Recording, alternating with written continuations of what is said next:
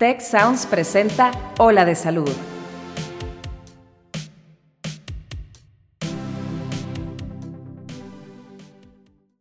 Hablar de espiritualidad y ciencia, a primera instancia, pudiera parecer complicado, porque se han visto como dos elementos completamente opuestos.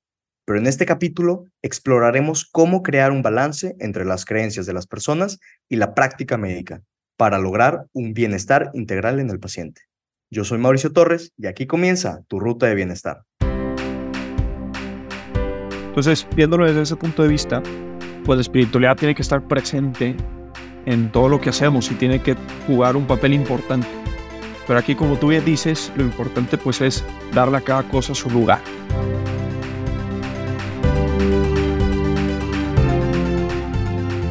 ¿Qué tal amigos? ¿Cómo están? Bienvenidos a un nuevo episodio de Ola de Salud, el podcast diseñado para hablar de temas médicos relevantes, llenarte de herramientas para que puedas tomar mejores decisiones y goces de una mejor salud y bienestar. Yo soy Mauricio Torres y el día de hoy les tenemos diseñados un excelente programa. Es yo creo que un programa en el que hemos estado trabajando más de medio año porque es un tema tan importante, pero yo creo que tan difícil de hablar correctamente. Es un tema que involucra tanto la medicina como la religión. Y para este tema tuvimos que invitar a un experto, y no solo un experto, a un gran amigo, porque creo que él es el balance perfecto entre la medicina y la religión. El día de hoy nos acompaña Alberto Riojas. Alberto es, bueno, un gran amigo de toda la vida. Este, actualmente está en su quinto año de la residencia de cirugía en el programa multicéntrico del Tecnológico de Monterrey. Él estudió medicina en la Universidad Panamericana en la Ciudad de México, pero ahorita está ya viviendo en Monterrey. Eh, actualmente está unido en el programa desde Canadá, está llevando una rotación de H, este, PB, en cirugía de cáncer. Ahorita nos va a decir exactamente en qué universidad y en qué ciudad está en Canadá. Pero Alberto también es numerario del Opus Dei. Entonces, Beto, bienvenido a Ola de Salud. Muchas gracias, Mauricio. Pues la verdad es que muy agradecido de que me hayan invitado. Yo con todo gusto aquí este, pues disponible para discutir y platicar algunas de las ideas que tienes ahí pensadas. Este, y pues nada, la verdad es que muy agradecido y pues adelante, si quieres empezar. Perfecto. Entonces, este programa este, empezó porque tuve una experiencia yo un, poco difícil mientras llevaba mi año de servicio social lo llevé yo en, eh, en Santiago, en el estado de Nuevo León, en una comunidad que se llama Ciénega de González. Y estaba yo un martes, miércoles cualquiera, este, cuando escucho que llega una ambulancia a mi centro de salud, que es altamente inusual porque normalmente no llegan ambulancias a un centro tan pequeño. Estaba yo solo, no tenía, o sea, yo era el único médico en el centro de salud, entonces me hacía raro que llegara una ambulancia. Pues resulta que es una niña pequeña de 8 9 años se había desmayado este, en un pueblito de un poco más arriba en la montaña, este, y eh, apoyo en lo que era necesario, se ve que no tengo la infraestructura ni las herramientas para ayudarla, entonces les digo que continúen su camino hacia el hospital de abajo ya llegando a Santiago. Entonces resulta, todo esto es información que me llegó después de, haber pasado esto, que fue una niña que se desmayó y que la familia eh, pues bueno, no buscó atención médica, la niña empezó a convulsionar y pensaron que estaba eh, siendo poseída. Entonces lo que hizo la familia y los amigos, pues se reunieron en un círculo y empezaron a rezar con ella, este, en vez de ir a buscar eh, atención médica. Resulta que el alcalde de Santiago estaba en, el, en esa comunidad en particular, entonces por protocolo había una ambulancia. Después de 15 minutos, van a buscar atención médica porque vieron que no está funcionando el rezo. Este, y pues bueno, puede llegar, eh, gracias a Dios, al hospital. Este, y pues bueno, le salvan la vida. Pero un par de minutos después y pudo haber muerto esta niña. Entonces, esto fue eh, un caso muy, muy especial, muy particular. Y eh, fue tan difícil que yo dije, a ver, ¿sabes qué? Tenemos que tener una conversación en donde aprendamos cuál es la forma, responsable de llevar la religión en nuestras vidas y en el contexto de la salud. Eh, y el tema es que eh, por casi toda la historia de la humanidad, la religión y la medicina habían estado eh, pues juntas, ¿no? O sea, había como cierta comunión entre las dos. Hay una larga tradición histórica, este, pues porque a, a principios de la humanidad los grupos religiosos fueron los primeros en dar atención médica, en construir hospitales, de entrenar a los médicos. Eh, incluso la profesión de la enfermería nace a partir de, las monjas religiosas, ¿no? Entonces no fue hasta la llegada del Renacimiento en el siglo XVII en donde esta profesión científica eh, se separa casi completamente de, sus raíces. Em, sin embargo, esta última década, estas últimas dos décadas, se han intensificado la discusión y el debate sobre si debe tener un rol la religión en el cuidado activo de la salud. Incluso hay institutos nacionales en Estados Unidos que están empezando a dar, este, a fundar investigaciones, especialmente estudios clínicos aleatorizados, para entender los efectos de la religión en la salud. Este, entonces, el día de hoy queremos platicar justamente de eso. Eh, Beto, ¿qué piensas de la historia que te acabo de platicar? Eh, qué piensas sobre como el contexto histórico y cómo asentar las bases para este diálogo.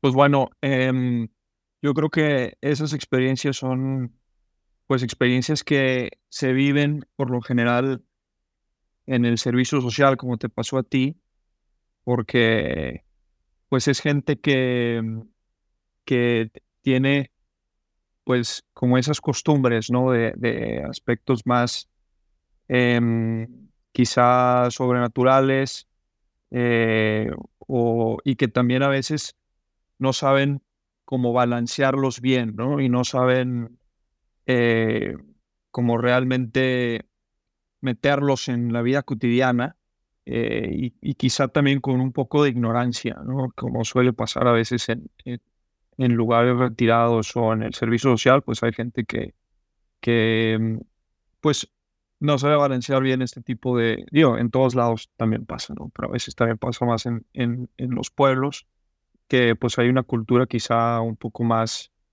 eh, pues, eh, religiosa y que no sabe bien cómo adaptarse y mezclarse con la vida cotidiana.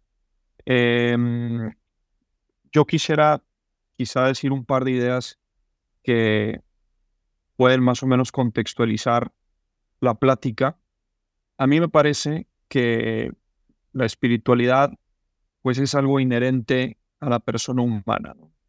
Entonces, em, por, hecho, por el hecho de ser humanos, pues hay una dimensión espiritual que involucra pues el alma y las capacidades inmateriales que tiene la gente, como la inteligencia y la voluntad. Entonces, y al ser la espiritualidad parte de la naturaleza humana, pues no puede separarse de la misma. Entonces está presente en todas las actividades que hacemos. Como todas las actividades pues las hace un humano, pues propiamente hablando, la espiritualidad tiene que estar presente en todas las actividades cotidianas, por el hecho de ser simplemente naturaleza humana.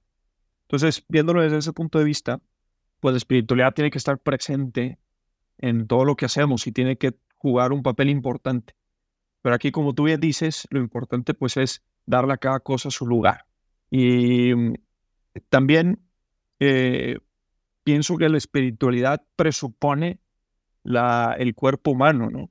Entonces no puede haber espiritualidad si no hay un cuerpo humano y tiene que haber primero, pues tiene que haber algo de salud primero para que tú puedas empezar a pensar en, en aspectos, eh, en aspectos, pues sobrenaturales, ¿no? O sea, no, no, tiene que haber un cuerpo humano presente para que se empiecen a, dar los aspectos sobrenaturales. Es lo que yo, lo que yo pienso. Este, y eh, pues tiene que haber medios humanos también para solucionar las cosas. O sea, como el cuerpo es, eh, digo, como la persona humana es cuerpo y espíritu, pues entonces hay remedios espirituales para algunas cosas y, debe haber también remedios, pues, materiales para otras cosas. Por el hecho de tener cuerpo y alma, pues tenemos que atender esas dos cosas. Entonces, eso a veces quizá en los pueblos pueda, como te pasó a ti, eh, pueda desordenarse un poco. Pero entonces, si, el, si la persona humana es cuerpo y alma, entonces tiene que atenderse desde el punto de vista del cuerpo y también desde el punto de vista del alma. Y hay soluciones para el cuerpo y hay soluciones para el alma, que finalmente van un poco entremezclados, pero este, pues sí tienes que atender esas dos cosas. Entonces tienes que estar al pendiente de las dos. No puedes nada más estar al pendiente de tu alma y descuidar tu cuerpo, y no puedes estar 100% pendiente del cuerpo y descuidar tu alma. Entonces yo creo que hay una relación sana y un balance sano entre esas dos cosas, que como digo, siempre están algo entrelazadas, este, pues hay que tenerlo muy en cuenta. ¿no? Entonces yo creo que lo que habrá pasado en tu caso, que, que presenciaste eh, pues esa circunstancia de esa niña, pues quizás se fueron más por el lado del alma que por el cuerpo, ¿no? Y entonces hubo ahí quizá un poco de, de desorden eh, pero lo, lo ideal pues es identificar y atender las dos cosas. Eh, cuando ahorita mencionas el tema de la espiritualidad, entonces nada más para como que quede eh, claro como el contexto, la definición, igual me puedes corregir en caso de ser necesario, pero que se entienda la espiritualidad como la forma en que los individuos buscan y expresan sentidos y propósito y experimentan una conexión consigo mismos, con otros, con otros y con lo sagrado. Eh, tengo un par de dudas, este Beto. Cuando mencionas que eh, se tiene que cuidar la espiritualidad dentro del contexto de la salud, ponle tú, ¿cómo lo cuidas tú? ¿Cómo lo cuidas con tus pacientes? ¿Cómo, le, cómo te aseguras de que exista ese componente espiritualidad en la forma en que tú eh, entregas medicina? Y creo que va a ser un, caso particularmente interesante por el hecho de que eh, pues eres residente de una rama quirúrgica. Sí, pues principalmente yo en el hospital me aboco a solucionar problemas pues del cuerpo humano. ¿no? Pues, naturalmente la cirugía se aboca principalmente a, a curar problemas pues del cuerpo. Pero también es cierto que eh, pues los pacientes muchas veces están eh, quizá también con problemas pues psicológicos o del alma lo que sea y pues yo soy muy respetuoso también en meterme en ese tipo de asuntos, porque pues cada quien tiene su forma de, de atender esas cosas. Este, pero a mí me parece que siempre la calidez humana en el trato es al menos una puerta de entrada para que la persona pueda empezar a tener algo de serenidad y paz, que eso eh, pues habla mucho también del, del tema como espiritual, ¿no? Yo creo que se va a, dirigir un poquito más a eso. Em, pero, por ejemplo, si yo que estoy en cirugía trato al paciente de una manera amable, eh, sonriente, positiva, eh, explicándole bien las circunstancias, tratando de manifestarle un poquito esa como paz y serenidad, haciéndole saber que estamos haciendo todo lo posible por ayudarle. La persona, pues, eh, naturalmente, además de que obviamente vas a tratar, bueno, yo en mi caso quirúrgicamente el problema, pues también se siente como comprendida, puede sentir también eh, pues querida incluso, este, con ese trato amable. ¿no? Yo creo que al menos esa es una puerta de entrada al tema de, de la salud del alma, por así decirlo. Y mm, Obviamente el problema que más le atañe a la persona en ese momento, desde el punto de vista mío, que soy un residente de cirugía, que voy a ser un cirujano, pues es el tema del dolor que tiene, ¿no? Y el problema físico que tiene. Pero como también tengo muy en cuenta de que pues la persona no solamente es cuerpo, sino también alma, pues a veces intento ayudarle también desde el punto de vista eh, espiritual, si quieres verlo así, eh, con ese trato amable que merece pues cualquier persona, ¿no? Entonces, yo creo que saber hacer eso, muy importante, no solamente quitarle el problema físico que tiene, sino también ayudarle un poco a tener esa paz y esa serenidad en, medio de esas circunstancias difíciles, o como pueden ser un problema que tiene que atenderse desde el punto de vista quirúrgico. Incluso yo creo que es, es algo que como, como médicos no hemos estado abordando correctamente. Eh, la espiritualidad es una parte eh, tan importante de la vida de muchas de las personas, o sea, pone tú, aquí en México, solo el 9% de la población no practica algún tipo de espiritualidad. Claro. El 9%, o sea, el resto de la población es altamente religiosa, altamente espiritual. Eh, uno, un estudio reciente eh, de, en pacientes hospitalizados con enfermedades terminales les preguntó cuáles son eh, los, tus dos mayores deseos. ¿Y sabes cuáles fueron los dos mayores deseos? El primero, estar en paz con Dios y el segundo, no tener dolor.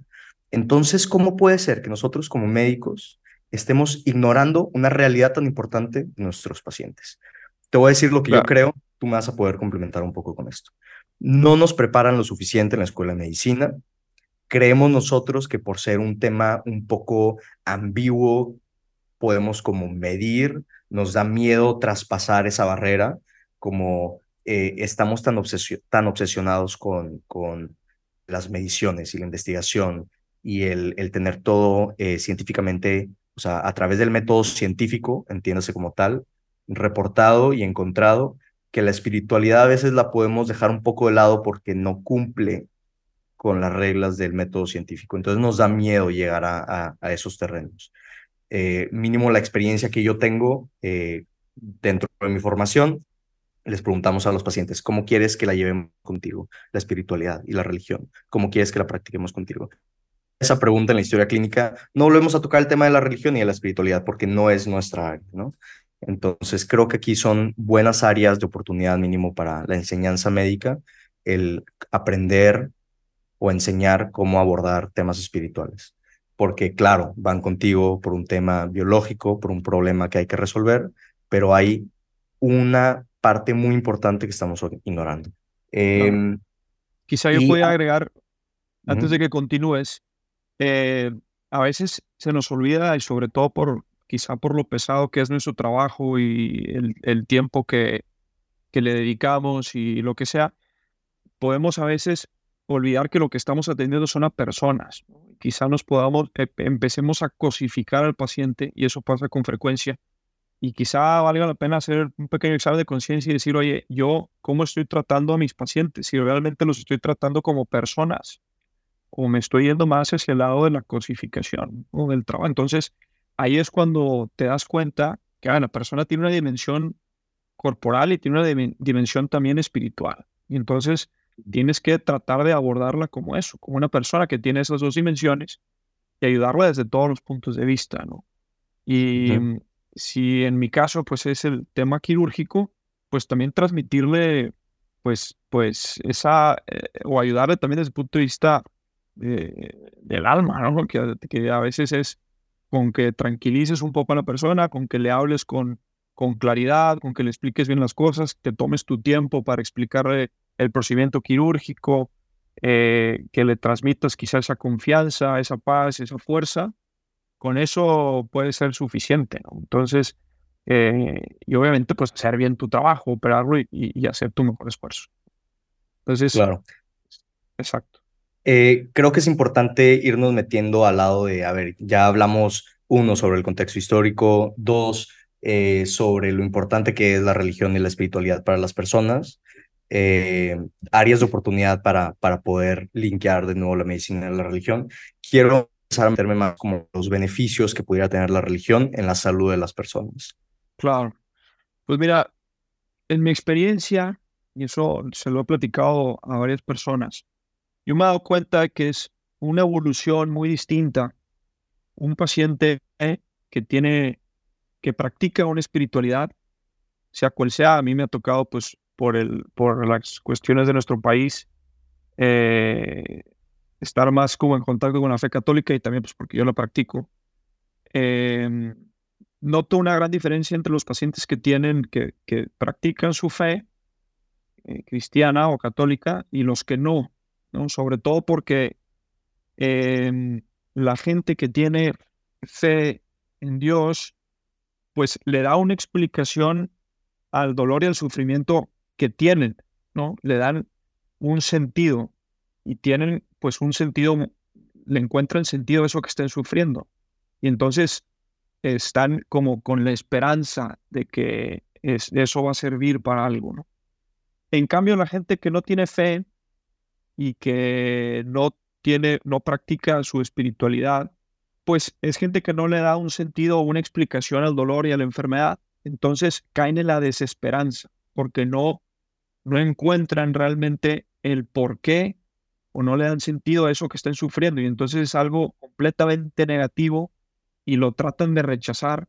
Y entonces incluso la evolución es distinta físicamente, ¿no? Tú te das cuenta, la gente pues, que no tiene fe puede caer en depresión, o, eh, y si cae en depresión, pues entonces no camina, y si no se levanta, y si no hace esfuerzos por salir adelante, pues entonces va en deterioro su, su evolución clínica, ¿no? En cambio, gente que sí tiene, eh, pues, fe en Dios, le encuentra un sentido al dolor, y entonces, pues es gente que tiene paz, serenidad, que está, pues, relativamente con una alegría profunda, tal vez no, no estén pues, riéndose así, claro, por, porque están sufriendo, pero al menos sí tienen una, un sentido del dolor y, tienen esa alegría profunda que, que les mueve a salir adelante, que les mueve a pararse, a empezar a comer, a movilizarse, a rehabilitarse, a tener actitud positiva.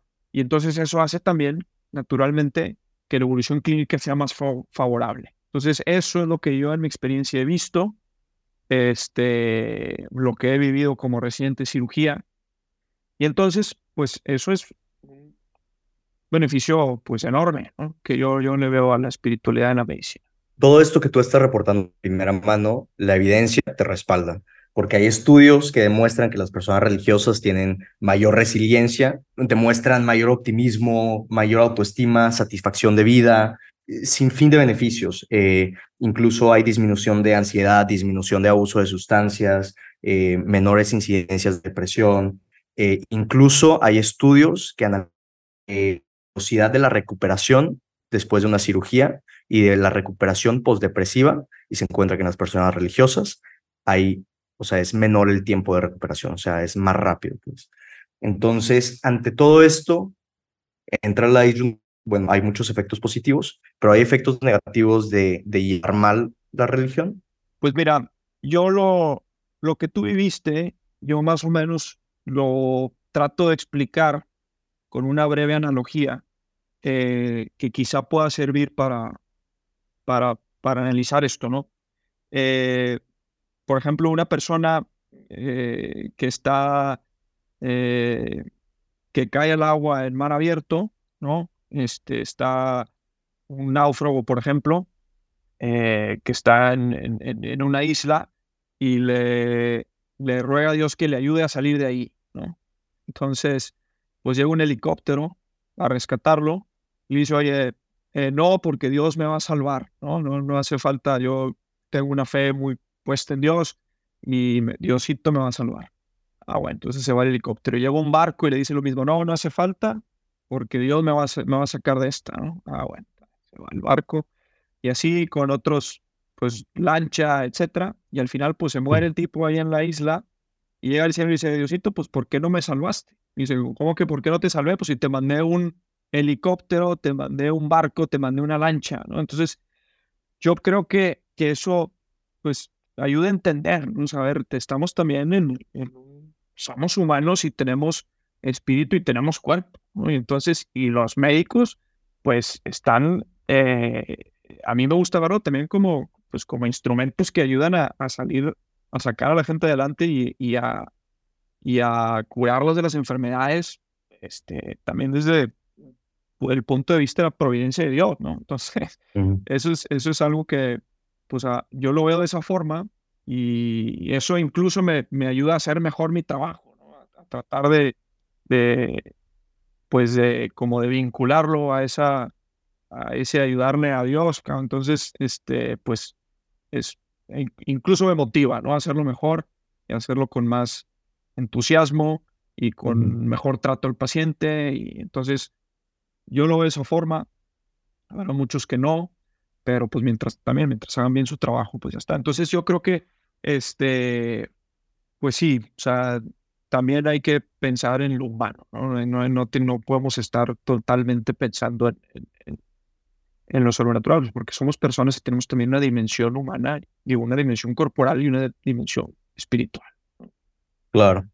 O sea, y siento, o sea, empatizo mucho con lo que dices, especialmente porque lo he vivido tanto con amigos como con familiares, que les digo, oye, probablemente tengas esto, se está sintiendo mal, vete a checar, y me dicen, no, Diosito me cuida. Diosito te está cuidando con la habilidad de irte a, a revisar, o sea, y, de buscar atención médica. Claro, Entonces, creo que uno de los problemas principales es que puede llegar a haber como eh, una interferencia con la detección oportuna de enfermedades y tratamiento oportuno. Eh, pero luego hay otras situaciones en donde la misma práctica de la religión eh, pudiera inducir conflictos espirituales en las personas, que creen estrés y creen dolor. Por ejemplo, imaginemos un caso de, un paciente que le diagnostican cáncer y por esto mismo que tú dices de intentarle encontrar sentido a la enfermedad, dice, oye, ¿por qué Diosito me lo mandó a mí? Eh, estoy teniendo un par de años terribles, me está yendo mal en mi vida, mal en mis relaciones con, con mis familiares, con mis amigos, y además de todo esto, me pone cáncer, o sea, y empieza un, este, una reacción del cuerpo, se empieza a estresar, se empieza a sentir todavía más mal. Entonces, ¿cómo abordarías tú esta situación hipotética que ha pasado eh, que estas como creencias religiosas o espirituales induzcan estrés? Pues mira, yo creo que al contrario, yo creo que al menos en el catolicismo, el hecho de que tú eh, estés pasando un mal rato y encima tengas una noticia eh, potente y, mala de, de, tener un cáncer, eh, yo creo que el cristianismo al contrario te, te ayuda a tener paz y serenidad en esas dificultades porque el fundamento pues, de tu vida es, es, es Dios, ¿no? Entonces, em, y, y, Dios en ese aspecto, desde el, punto de vista, desde el punto de vista del cristianismo, pues no pierde batallas y, y, este, y uno se sabe, pues, fundamentado en esa, en, en esa idea. Y eso da paz y tranquilidad, ¿no? Saber que, que es algo, pues, que es voluntad de Dios y que, y que em, de alguna forma, pues, vas a salir adelante a pesar de eso yo creo que eso más bien conforta. Habrá otras religiones en las que eso se vea como algo malo, ¿verdad? O sea, que, que por haberte portado mal hayas recibido ese cáncer. Hay religiones que lo ven así. Eh, en concreto, el cristianismo, gracias a Dios, no es así.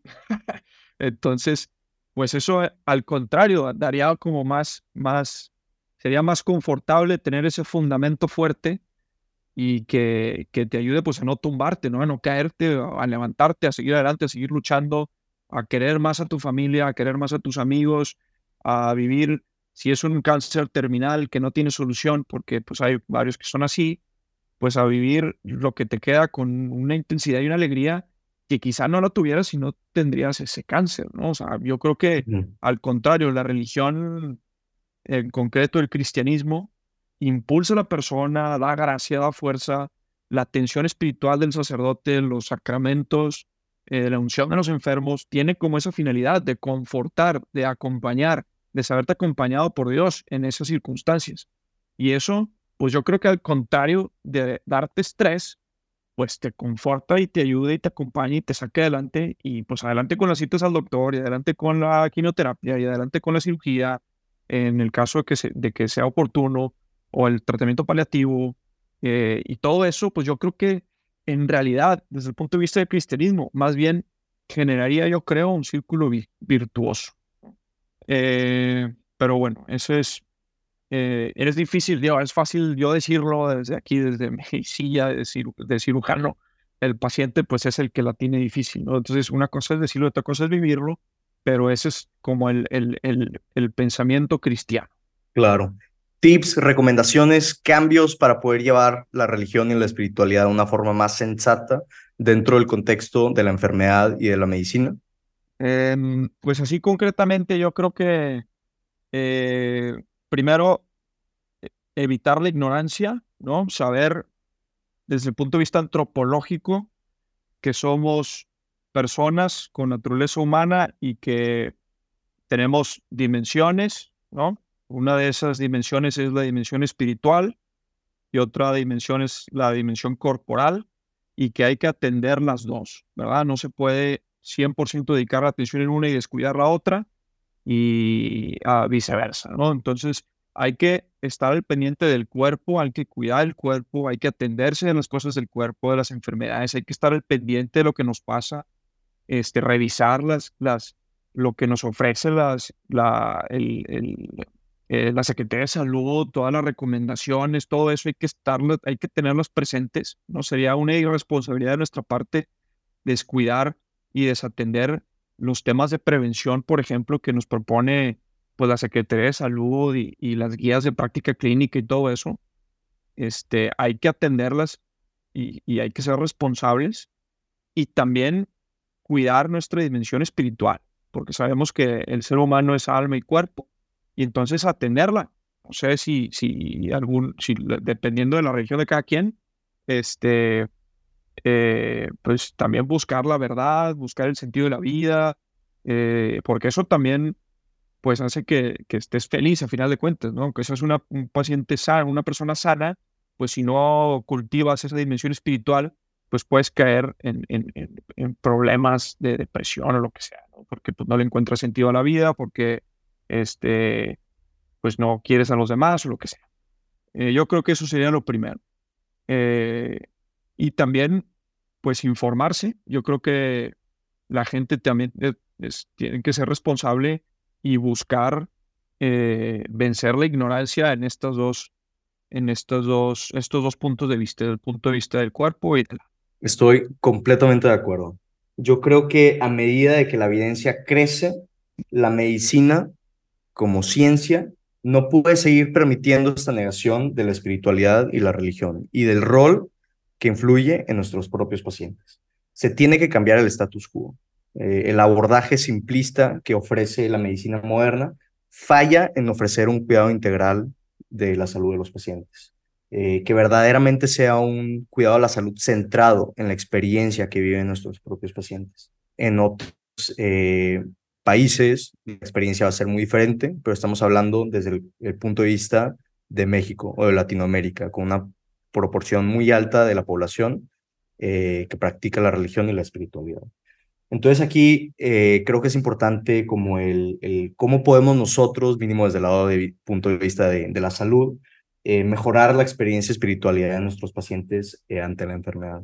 Y yo tengo tres sencillas La primera es, y yo creo que, pues digo, no voy a decir lo más importante, sin duda el paso número uno, la investigación promover investigación, promover investigación bien hecha, con buena metodología sobre el impacto que tiene este vínculo entre espiritualidad y, salud.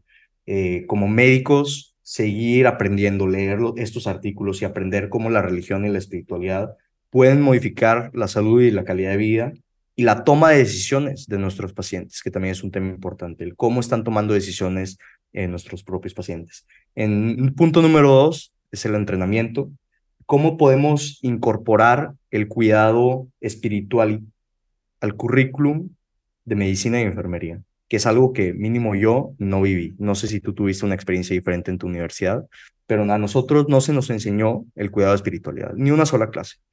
Este, que yo creo que en siete años se le puede meter ahí en algún lado una clase sobre, sobre el cuidado integral de la salud del paciente.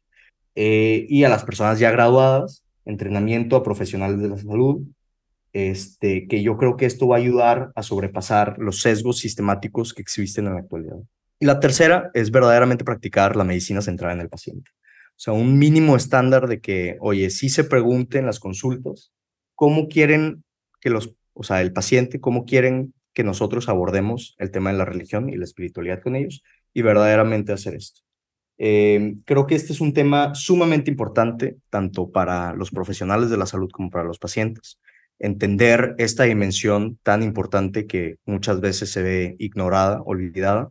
Para los profesionales de la salud, entender esta relación entre la religión y la salud nos va a ayudar a proveer la mejor atención y el cuidado de salud a nuestros pacientes. Eh, y para los pacientes, saber y entender que tienen que cuidar las dos, no descuidar ni una ni la otra. Y siento que este, la historia, la, la este, pequeña alegoría que nos contaste del, del hombre sufriendo ahí a mitad del mar, eh, pues bueno, la respuesta es a Dios rezando, con el mazo dando. Nosotros poner de nuestra parte, no olvidar el que las decisiones las tomamos nosotros. Entonces, por eso mismo recae en nosotros estar siempre preocupados por cuidar las dos. Beto, ¿alguna idea final? ¿Algo con quieres que se quede toda la raza que nos está escuchando? Pues nada, yo creo que quizá un, mensaje también para mis colegas, digo, realmente, eh, gracias a Dios, la gente con la que me he topado en, en, la residencia es gente que realmente está centrada en el paciente y entonces los ve desde el punto de vista integral, pero a veces se nos puede perder un poco eso de vista, ¿no? Entonces, este, pues acordarse que estamos atendiendo personas, gracias a Dios, eh, la gente que, que, he conocido, pues les olvida poco eso, entonces, eh, pues está, digo, nada más que no se nos vaya. Em, y pues nada, muy agradecido también de estar aquí con ustedes, Mauricio.